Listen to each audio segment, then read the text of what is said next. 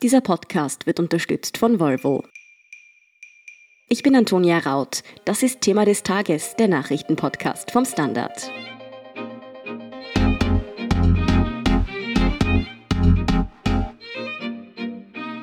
Der russische Blogger und Putin-Gegner Alexei Nawalny kämpft um sein Leben. Er ist gestern Donnerstag auf einem Flug nach Moskau zusammengebrochen. Seine Vertrauten sind davon überzeugt, dass er vergiftet wurde. Die Ärzte haben bisher jedoch keine Hinweise darauf gefunden, warum Nawalnys Umfeld trotzdem an ein Attentat glaubt und welche Giftattentate auf Kreml-Kritiker ihren Verdacht erhärten, erklärt Gerald Schubert vom Standard. Gerald, wer ist dieser Alexei Nawalny eigentlich? Also Alexei Nawalny ist 44 Jahre alt, er ist im Zivilberuf Anwalt und er ist äh, ganz klar der führende Kopf der russischen Opposition. Also er ist mit Sicherheit der prominenteste Kritiker von Präsident Wladimir Putin, wurde deshalb auch schon mehrfach festgenommen, wird immer wieder zu Haftstrafen verurteilt. Und er hat natürlich viele Feinde im Land, nicht nur im Machtapparat, in der Politik, sondern auch in der Wirtschaft, also bei Oligarchen, denen er Korruption vorwirft, weil er macht das alles mit beachtlichem Erfolg. Er publiziert seine Recherchen in dem Bereich in diversen sozialen Netzwerken. Dort hat er wirklich ein Millionenpublikum. Zum Beispiel gibt es da Luftaufnahmen von Luxusanwesen, von Oligarchen, denen er eine Nähe zur russischen Politik attestiert. Und er organisiert eben auch seit vielen Jahren immer wieder landesweite Proteste und damit ist er erfolgreich. Dem folgen oftmals Zehntausende Menschen, vor allem junge Menschen, was aus Sicht des Kremls äh, wahrscheinlich besonders gefährlich ist, dass er eben auch die, gerade die junge Generation in den sozialen Medien sehr gut ansprechen kann. Und er war damit bei der Bürgermeisterwahl in Moskau im Jahr 2013 sehr erfolgreich. Da hat er immerhin 27 Prozent der Stimmen erzielt. Also das führt dazu, dass er wirklich auch bekämpft wird. Es gibt immer wieder Razzien in seinen Büros und er ist in der Vergangenheit schon mehrfach attackiert worden. Zum Beispiel ist er 2017 am Auge verletzt worden. Da ist jemand in sein Büro eingedrungen und hat ihm in einer grünen Flüssigkeit besprüht. Ist er dann auch später operiert worden. Also das kommt jetzt nicht ganz äh, überraschend, was jetzt passiert ist, weil diese Attacken gegen ihn eben auch eine Vorgeschichte haben. Aber er hat auch nicht nur auf Putins Seite Kritiker, oder? Er ist auch ein bisschen eine umstrittene Person, dieser Alexei Nawalny. Genau, also er ist umstritten, weil er immer wieder mit nationalistischen Slogans aufhorchen hat lassen in der Vergangenheit. Das bedeutet in Russland meistens auch Stellungnahmen gegen Arbeitsmigranten aus Zentralasien, also Menschen, die von innerhalb der Russischen Föderation kommen und zum Beispiel in Moskau Arbeit suchen. Und er ist auch auf diversen Gruppierungen, rechter Gruppierungen immer wieder als Redner aufgetreten. Aber andererseits ist es schon so, dass er seinen Ruf als Nationalist inzwischen auch abzulegen versucht. Und ich habe den Eindruck, er hat verstanden, dass man politisch in Russland dann erfolgreich sein kann, wenn man den großen Spagat macht, auch hin zur liberalen Anti-Putin-Opposition und sich nicht so im nationalistischen Eck einfach verorten lässt. Ich glaube, das würde allalong zu nichts führen und das weiß auch Nawalny. Was ist denn dann gestern eigentlich vorgefallen? Er soll ja eben gestern Donnerstag auf einem Flug oder besser gesagt kurz davor vergiftet worden sein. Kannst du uns schildern, was sich da abgespielt hat? Also genau weiß man es natürlich noch nicht. Er wollte, so viel steht fest, vom sibirischen Tomsk äh, in die Hauptstadt Moskau fliegen. Das Ganze steht auch im Zusammenhang mit der Regionalwahl, die im September erwartet wird. Da ist er auch schon auf Wahlkampftour sozusagen und angeblich hat er vor dem Abflug aus Tomsk ein Glas Tee getrunken in einem Lokal und seine Sprecherin ist eben fest davon überzeugt und ihm nahestehen und seine Anhänger und sein Team sind fest davon überzeugt, dass er vergiftet worden ist. Weil bereits kurz nach dem Start ist ihm offensichtlich im Flugzeug unwohl geworden und äh, hat angeblich vor Schmerzen geschrien. Es war wohl so schlimm, dass das Flugzeug in einer anderen sibirischen Stadt, nämlich in Omsk, äh, deshalb zwischenlanden musste und dort wurde er dann sofort in eine Klinik gebracht. Es hat eben schon ganz kurz nach der Nachricht, dass er ins Krankenhaus gemusst hat, geheißen, dass er eben vergiftet worden sein könnte. Welche Hinweise darauf gibt es denn? Also zum einen glaube ich, ist es die Schnelligkeit und die, und die Radikalität dieser, mhm. dieser plötzlichen Erkrankung. Also er hat ja angeblich plötzlich das Bewusstsein verloren und einen anderen Hinweis auf eine andere Erkrankung hat es offensichtlich vorher nicht wirklich gegeben. Zudem werden natürlich Erinnerungen wach an Dinge, die ihm bereits im Vorfeld passiert sind. Er ist bereits vor einem Jahr, während einer Haftstrafe übrigens, musste in ein Krankenhaus eingeliefert werden wegen eines Allergieschocks. Damals hat Nawalny selbst auch schon den Verdacht geäußert, dass er vergiftet worden sein könnte. Dann gibt es eben diese Geschichte von vorhin mit der grünen Flüssigkeit, die ihm ins Gesicht gespritzt worden ist, wo sein Auge verletzt worden ist. Und natürlich werden auch in dem Zusammenhang Erinnerungen an andere Fälle wahr im Zusammenhang mit russischen Politikern und mit Vergiftungen, die es in letzter Zeit immer wieder gegeben hat. Ja, welche Fälle genau rückt dieses mutmaßliche Attentat denn da wieder ins Gedächtnis? Welche Vorfälle gab es da in den letzten Jahren? Ja, da gibt es einige. Ich werde vielleicht nur ein paar Beispiele nennen. Also da gibt es einen äh, Mann namens Piotr Versilov, der hat 2018 ist er mit Symptomen einer wahrscheinlichen Vergiftung in ein Moskauer Krankenhaus eingeliefert worden. Das ist auch ein russischer Demokratieaktivist, der der Protestgruppe Pussy Riot nahesteht. Und der ist dann später in der Berliner Charité behandelt worden, wo im Übrigen auch Nawalny jetzt hingebracht werden sollte, zumindest wenn es nach seinen Angehörigen geht. Versilov hat damals den russischen Geheimdienst für seine mutmaßliche Vergiftung verantwortlich gemacht. Ein Fall, der den meisten Hörerinnen und Hörern wahrscheinlich noch eher bekannt sein wird, ist der berühmte Fall von Sergei Skripal, das ist ein ehemaliger Doppelagent, ah, ja. russischer, und seiner Tochter, die waren beide im März 2018 im englischen Salisbury und sind dort mit dem Nervengift Novichok in Kontakt bekommen. Das ist ein Nervengift, das seinerzeit in der Sowjetunion entwickelt worden ist und beide sind wirklich nur sehr knapp dem Tod entronnen. Bis heute ist die Sache nicht geklärt, aber es gab doch ein Todesopfer und zwar ist eine 44-jährige Frau aus Großbritannien, die eben aller Wahrscheinlichkeit nach zufällig mit dem Novichok in Kontakt gekommen ist, verstorben.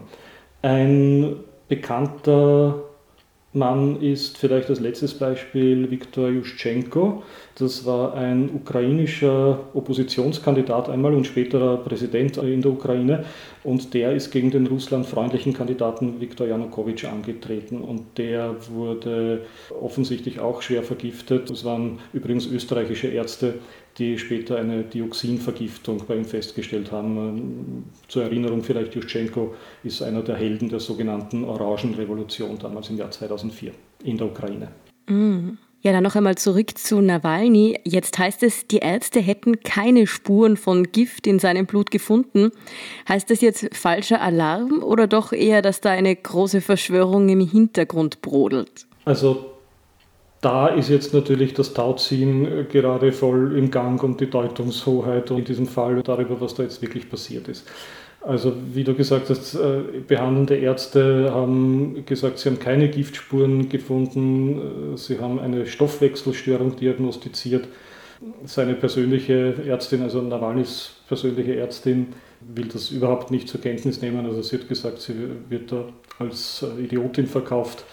Sowas können niemand ernsthaft glauben und vielleicht ein bisschen Öl ins Feuer gegossen, hat dann auch noch eine Aussage eines Arztes, der gesagt hat, ja, man hat schon einen chemischen Stoff an seiner Kleidung und an seiner Haut gefunden, aber das äh, ist ein Stoff, der relativ üblich sei und auch bei der Produktion von Plastikbechern eingesetzt werde. Also daran kann es wahrscheinlich nicht gelegen haben. Zudem gibt es natürlich dann auch noch Verwirrung, weil es bereits gestern Genesungswünsche aus dem Kreml gegeben hat. Also auch im Kreml war man da natürlich daran interessiert, da keinen Verdacht auf sich selbst zu lenken. Also was da jetzt wirklich passiert ist, äh, ist momentan noch völlig im Dunkeln. Aber wie gesagt, die Angehörigen und die Anhänger von Nawalny gehen mit Sicherheit davon aus, dass es sich hier um eine Vergiftung handelt. Momentan gibt es dafür keine offizielle Bestätigung. Jetzt einmal angenommen, dass es sich hier wirklich um ein Attentat handelt, was ja, wie du vorher erzählt hast, nicht das erste Mal in Russland oder zumindest mit russischen Opfern wäre. Wer käme da denn im Fall Nawalny als Drahtzieher in Frage? Also ich kann und will da jetzt äh, niemanden verdächtigen, aber in Frage kommt natürlich eine ganze Reihe von Personen oder sagen wir eher Organisationen oder ein, ein bestimmtes Umfeld oder mehrere bestimmte Umfelder. Und zwar ist das zum einen mal natürlich der Kreml selbst, dem Nawalny äußerst kritisch gegenübersteht und wie gesagt, er ist eben die zentrale Figur der Opposition schlechthin gegen den Kreml und gegen äh, Präsident Wladimir Putin. Dann gibt es aber nicht nur den Kreml selbst und der besteht ja auch nicht nur aus Putin. Innerhalb des Kremls gibt es diverse Machtinteressen, diverse Gruppen, die auch einander bekriegen und alle möglichen Schachzüge öfter inszenieren, um, um die anderen auszustechen. Es gibt auch das Umfeld des Kreml, wo es diverseste Interessensgruppen gibt. Dann gibt es nicht zuletzt die Oligarchen, von denen ich vorher gesprochen habe. Es gibt ja jede Menge Leute, denen Nawalny immer wieder Korruption vorgeworfen hat und die vielleicht auch nicht daran interessiert sind, dass er seine Recherchen und seine Veröffentlichungen weiter betreiben kann. Und ja, nicht zuletzt gibt es auch einen aktuellen Bezug, vielleicht auch hier wieder, ohne jemandem was in die Schuhe schieben zu wollen, aber interessant ist schon auch, dass der belarussische Staatschef, also der Staatschef von Belarus, Weißrussland, Alexander Lukaschenko, der jetzt durch Proteste in seinem Land selbst schwer äh, ins Trudeln geraten ist, dass auch er vor relativ kurzer Zeit Nawalny vorgeworfen hat, jetzt hinter diesen Oppositionsprotesten in seinem Land zu stehen. Also auch dort gibt es Menschen, die ihm nicht nur wohlgesonnen sind. Wie gesagt, das alles sind noch keine Verdachtsmomente, aber das sind zumindest Personen oder Personengruppen, von denen man annehmen kann, dass sie ein Interesse daran haben, dass Nawalny seine politische Tätigkeit zumindest beendet. Der letzte Stand zu Nawalnys Gesundheitszustand war jetzt ja, dass er eigentlich nach Berlin verlegt werden hätte sollen, auch auf Wunsch seiner Familie, wie du vorher angesprochen hast, dass die Ärzte das aber verweigert haben. Wie sieht es denn damit jetzt aus und warum hätte er gerade nach Berlin gebracht werden sollen? Also Berlin, zum einen gab es diese, dieses Angebot aus Berlin. Der deutsche Außenminister Heiko Maas ist heute auf Besuch in der slowakischen Hauptstadt Bratislava und hat von dort aus sein Angebot nochmal erneuert. Zudem sind auch in der Charité, also in dem Berliner Krankenhaus, in dem die Behandlung durchgeführt werden sollte, schon öfter mal prominente Politiker behandelt worden. Zum Beispiel der bereits erwähnte Piotr Versilov, aber auch äh, der kurdische Ex-Präsident Jalal Talabani war dort öfter in Behandlung oder auch die frühere ukrainische Ministerpräsidentin Julia Timoschenko. Also das wäre nicht zum ersten Mal so. Warum überhaupt im Ausland? Also ich glaube, das Umfeld von Nawalny hat aus zwei Gründen Interesse daran, dass er nicht in Omsk weiter behandelt wird und auch nicht in Moskau. In Omsk vor allem deshalb nicht, weil in sibirischen Krankenhäusern einfach vielleicht die Qualität der Behandlung dann nicht ganz an die heranreicht, die man in der Charité in Berlin erwarten kann.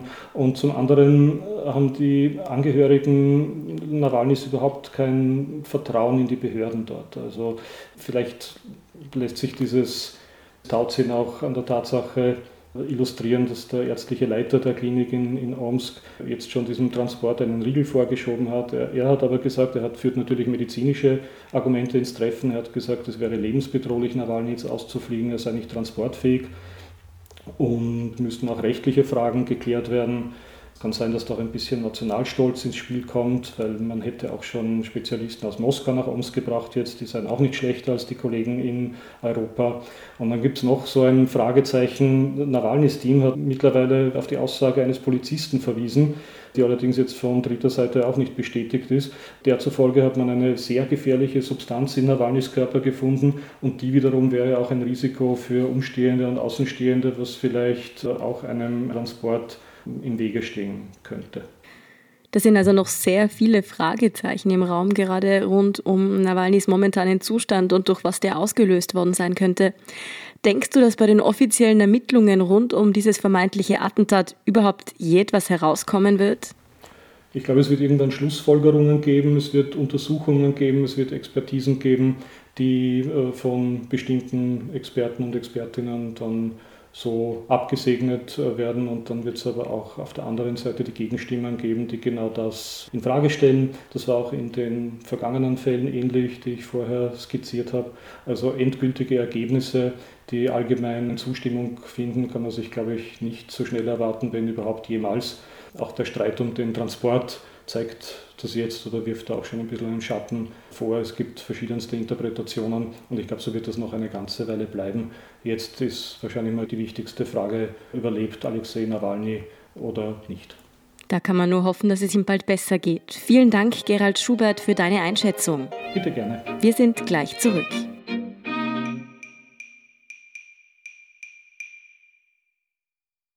Es gibt viele Gründe, sich für ein Recharge-Plug-in-Hybrid-Modell von Volvo zu entscheiden. Zum Beispiel Podcasts. Die können Sie besser hören, wenn Sie leise im Pure-Modus unterwegs sind. Oder Ihre Kinder. Denen ist es wegen der reduzierten Emissionen nicht mehr unangenehm, wenn Sie sie mit dem Auto zur Schule bringen. Oder Sie selbst, weil es einfach Spaß macht, mit müheloser Kraft über die Straße zu schweben. Und falls das nicht reicht, jetzt erhalten Sie auch noch ein Jahr Strom kostenlos. Überzeugt? Vereinbaren Sie jetzt einen Probefahrttermin auf volvocars.at. Und hier ist, was Sie heute sonst noch wissen müssen. Erstens, Standard, Profil und der ZIP-2 liegen Protokolle zum Ibiza-Video vor, die weitere Einblicke in den verhängnisvollen Urlaubsabend der damaligen FPÖ-Politiker Strache und Gudenus liefern. Der Großteil der polizeilichen Transkription ist dabei zwar geschwärzt an die Staatsanwaltschaft gelangt, dennoch finden sich in den nicht zensierten Stellen erneut Andeutungen auf Glücksspieldeals und Parteispenden. Zweitens, die Stadt Wien baut die freiwilligen Corona-Tests für Urlaubsrückkehrer aus. Laut dem Büro des zuständigen SPÖ-Gesundheitsstadtrats Peter Hacker können sich nun alle, egal aus welchem Land sie zurück nach Wien kommen, testen lassen. Und auch jene Wienerinnen und Wiener, die ihre Ferien in einem österreichischen Bundesland verbracht haben, können die gratis Google-Tests in Anspruch nehmen. Eingerichtet wurden die Teststationen Anfang der Woche für Kroatien-Heimkehrer. Bisher waren von rund 3600 ausgewerteten Tests rund 70 positiv. Und drittens, Joe Biden hat die Nominierung als demokratischer Präsidentschaftskandidat in den USA offiziell angenommen. Seine Nominierungsrede war das Finale des mehrtägigen, allerdings virtuell abgehaltenen Parteitags der Demokratischen Partei. Biden hat darin angekündigt, die USA wieder einen zu wollen. Nächste Woche geht dann der Parteitag der Republikaner über die Bühne. Mehr dazu und die aktuellsten Informationen zum weiteren Weltgeschehen liefert Ihnen wie immer der Standard.at. Um keine Folge von Thema des Tages zu verpassen, abonnieren Sie uns bei Apple Podcasts oder Spotify. Unterstützen können Sie uns mit einer 5-Sterne-Bewertung und vor allem, indem Sie für den Standard zahlen. Alle Infos dazu finden Sie auf abo.derstandard.at und dst.at supporter. Danke für Ihre Unterstützung. Ich bin Antonia Raut. Baba und bis zum nächsten Mal.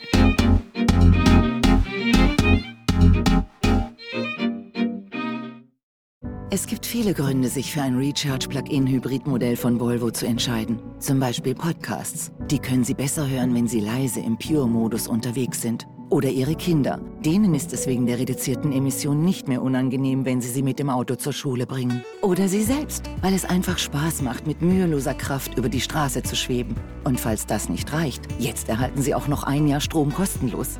Überzeugt? Vereinbaren Sie jetzt einen Probefahrttermin auf volvocars.at.